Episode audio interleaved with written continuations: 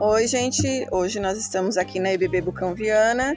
Sou a professora Giovana Lima de português e estou com as minhas alunas e a minha colega para gravarmos um podcast sobre figuras de linguagem.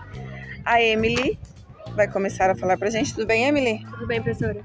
E a Vanessa está aqui também. Oi, professora. E a minha colega Daniela. Tudo bem, Daniela? Tudo bem. Então vamos lá. Começando então pela Emily, que vai falar para a gente sobre onomatopeia.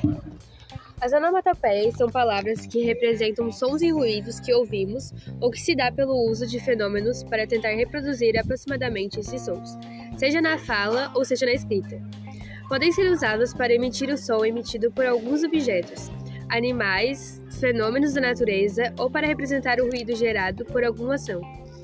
O uso de onomatopeias pode se mostrar um recurso bastante eficaz para dar expressividade e até musicalidade ao discurso, podendo gerar efeitos de humor ou de fácil memorização ao trecho que utilizou essa técnica.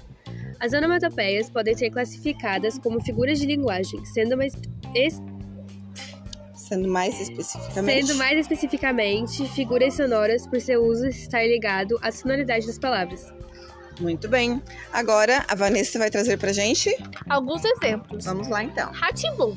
Som de instrumentos musicais. Ra de caixa, tim, pratos e bum de bombo. Bombo.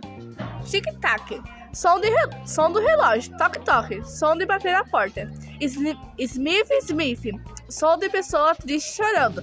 Voar. Ruído de choro. Atim. Barulho de espirro. Uhul! Grito de felicidade ou adrena, adrenalina. Coffee, coffee, som de tosse. É isso aí, meninas. Muito bem. Então, as onomatopeias são as, as escritas dos nossos sons, né? Então, muito bem e até o nosso próximo podcast. Tchauzinho!